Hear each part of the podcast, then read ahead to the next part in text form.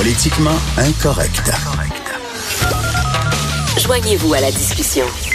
Appelez ou textez 187 Cube Radio. 1877 827 2346. Qu'est-ce que l'ancien chef du PQ, Jean-François Lisée, pense de l'adoption de la loi 21 sous le baillon et quelle note, tiens, il donnerait au gouvernement actuel? On va lui demander parce qu'il est là. Bonjour Jean-François Lisée.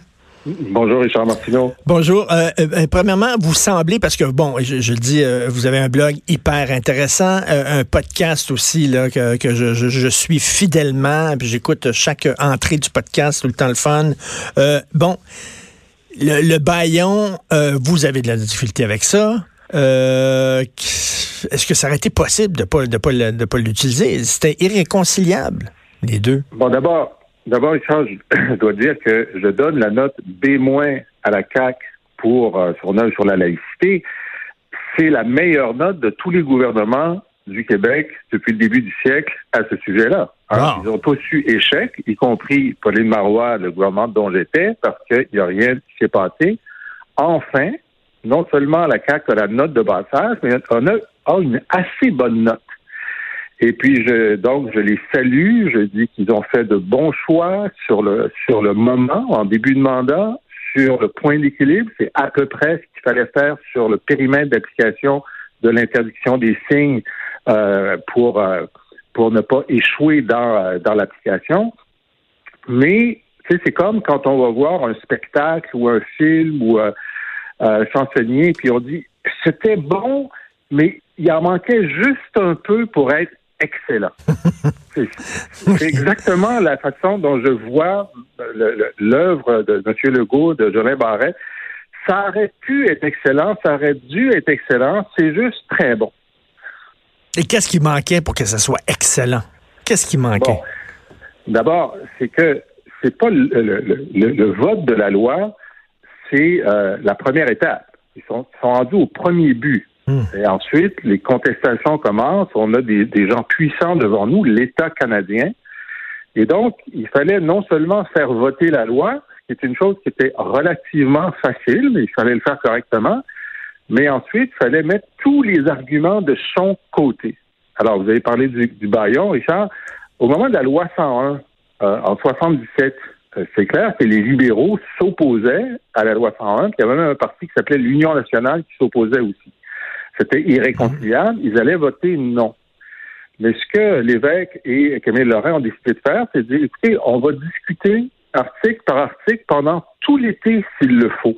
OK? on ne mettra pas de baillon parce que c'est une loi trop importante pour que nos adversaires puissent utiliser le baillon comme un de leurs arguments contre cette loi qu'ils considéraient une loi discriminatoire. Mario Dumont, Mario. Dumont disait, il disait, s'il avait fait ça tout l'été, finalement, les libéraux, ils auraient voulu avoir des vacances, ils auraient fini par euh, se rallier. Moi, je dis, ben non, ils se seraient jamais ralliés. il se serait jamais rallié. Euh, la, la différence, c'est qu'il y a un moment où il aurait pu arrêter de prendre du temps pour rien. OK? Mais il faut dire que René Lévesque, après, à la fin août, il a arrêté les débats à la commission parlementaire parce que les libéraux voulaient continuer. OK? Mais l'opinion publique a vu que le gouvernement avait été patient, avait attendu jusqu'au dernier moment et ensuite le vote s'est tenu de façon normale. Alors, l'idée que nos adversaires, je dis nos adversaires, pour moi, je suis pour ce projet de loi-là, je suis pour la laïcité, nos adversaires, dans la contestation politique et dans la contestation judiciaire, vont utiliser, vont utiliser l'argument du baillon comme un facteur aggravant. Moi, je pense aussi que si on avait passé, disons, un mois et demi à entendre les jérémiades anti-laïcité de QS et des libéraux, ça leur aurait nuit à eux dans l'opinion publique. OK? Les gens auraient dit, ben là, arrêtez, là. On sait que vous êtes contre. Nous, on est pour à 70% de la population québécoise. Donc, même politiquement, ça aurait été mauvais pour ces deux oppositions-là. Maintenant, il faut savoir, Richard, que lorsqu'on prolonge le débat, c'est pas tous les députés puis tous les ministres là, qui manquent leurs vacances. C'est seulement les membres de la commission parlementaire OK, et le ministre responsable. OK, Oui, oui. OK, OK. C'est- juste 15 personnes, là, qu'on prive de vacances. mais mais les libéraux ont été coupables d'obstruction systématique. Le, moi, j'ai écrit, là, ils ont fucké le chien. On connaît tous cette expression-là. Quand on est en train de dire, oui, mais là, les alliances, est-ce que c'est pas aussi un signe religieux? Et là, je vais, je vais seulement lire, parce que Simon Olivier Fecteau, le comédien, il a mis sur sa page Facebook quelque chose de tellement drôle, parce qu'il riait justement des libéraux qui, euh, qui commençaient à, à, à chipoter sur des détails vraiment débiles. Alors là, il écrit ça. Moi, je suis circoncis. On sait que derrière la circoncision, il peut y avoir des motifs religieux. Alors, admettons que je devienne professeur de théâtre dans un camp de nudistes. OK, que j'enseigne la comédie de l'arté flambette. Est-ce qu'il va falloir que je porte des sous-vêtements pour cacher mon signe religieux? C'est très drôle. C'est à peu près le genre d'argument que les libéraux apportaient. Là. Mm. Tout à fait. Sauf que là, si on veut être technique, dans la loi, sa circoncision n'est pas euh, n'est pas couverte parce qu'il faut que ce soit des objets que l'on porte. OK. OK? Ça peut pas être le corps lui-même. OK. est-ce que est-ce qu'ils auraient dû, comme l'avait fait Bernard Drinville, euh, mettre ostentatoire, c'est-à-dire dire, euh, les petits signes, on s'en fout, les grands signes, c'est eux autres qu'on veut interdire. on les a, on leur a beaucoup reproché de ne pas avoir, de pas avoir mis la notion de grandeur et de taille dans leur projet de loi. Ils avaient raison, parce que, encore là, l'idée, c'est de, bien faire ça et d'enlever le maximum d'arguments à l'adversaire. Par exemple, la croix euh, à l'Assemblée nationale, euh, bon, il y a des gens qui pensaient qu'il fallait la garder, la majorité des Québécois, la majorité des membres de la députation de la CAQ, mais ils se sont dit, nos adversaires utilisent tellement ça comme un manque de cohérence laïque qu'on va l'enlever. Alors, pour ce qui est des signes ostentatoires, c'était un argument. Les gens qui disaient, on sait bien, les signes chrétiens sont petits, alors que les signes mm. euh, de l'islam sont ostentatoires. Donc, c'est discriminatoire. Mm. Et moi, j'ai toujours pensé qu'il fallait que ce soit tous les signes visibles qui soient interdits. Et c'est ce que la loi fait. Elle ne fait pas de discrimination dans la grandeur. C'est juste si le signe, si on voit le signe, on peut pas le voir.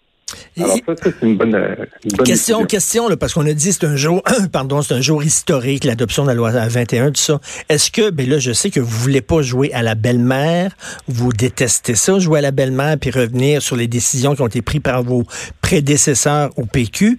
Sauf que ce, jour historique-là, c'est le PQ qui aurait pu l'avoir, parce que si le PQ avait accepté la main tendue de la CAQ à l'époque, ça aurait été réglé. Et on aurait dit c'est grâce au PQ que ça a été réglé, cette histoire-là. Mais là, non. Ils ont passé à côté. C'est exact. C'est exact. C'est pour ça que je dis que tous les autres gouvernements, y compris le gouvernement Marois, n'ont pas la note de passage en laïcité. Et euh, oui, c'est un, c'est un, euh, c'est une, euh, c'est un regret hein, mm. que le gouvernement. Moi, évidemment, ceux qui ont lu ce que j'ai écrit au cours des années savent que le projet de loi actuel est beaucoup plus proche de ce que je voulais comme comme comme charte que euh, ce que M. Drainville avait offert. Moi, j'étais de ceux qui pensaient que la bouchée était trop grosse. Ben oui, parce que lui, c'était tous les fonctionnaires, lui, là, même les infirmières. même, ben oui. C'est ça. Moi, je pense que le, principe que tout le monde doit être couvert, c'est un bon principe, mais la laïcité au Québec, comme beaucoup d'autres choses, a été installé graduellement. Alors, ça, le, le geste graduel, est-ce que dans dix ans, on discutera de d'élargir, peut-être, mais en tout cas, pour réussir ce geste-là, c'est à peu près la bonne dose. Une autre chose pour laquelle ils n'ont pas A+, c'est que, si on compare encore à la loi 101, Camille Lorrain avait quand même fait exprès pour prendre des amendements de l'opposition, en prendre mmh. quelques-uns, pour pouvoir dire, vous voyez, ben d'abord, je suis pas dogmatique. Quand il y a des mmh. bonnes idées de l'opposition, je les prends. Mmh. Et dans ma balado, j'explique qu'il y avait des bonnes idées dans les trois autres partis. Ah oui, il y avait, ah oui, quelles idées qui auraient pu être euh, prises? par, exemple, ben, les libéraux, c'est que c'était plus difficile, mais les libéraux disaient, euh, écoutez, ça n'a pas de sens que ce soit écrit qu'on ne peut pas porter des signes, mais même si on les voit pas, même s'ils sont pas visibles, hmm. euh, si, si par exemple vous avez votre kippa, vous arrivez et vous dites bon, ben je l'enlève, je la mets dans ma poche, ben strictement parlant, vous n'êtes pas censé l'avoir sur vous. Ah non, OK. Ben oui. Alors, il disait, il faudrait que ce soit les signes visibles. Puis même si vous avez une petite croix dans votre cou, si elle est sous votre chemise, c'est votre affaire. Si vous enlevez votre hijab, vous mettez dans votre sac à main, avant le début du- de la classe, puis vous, quand vous repartez le soir, vous la remettez, c'est votre Mais. OK, mais Jean-François Lisée, pourquoi euh, la CAQ, euh, puis je vous entends, puis je comprends parfaitement ce que vous dites, pourquoi la CAQ n'a pas dit, ben oui, on va, on va l'adopter, votre argument, c'est- est-ce que c'est par arrogance? Moi, je pense qu'ils n'ont pas compris l'importance politique de pouvoir dire qu'ils prenaient des amendements.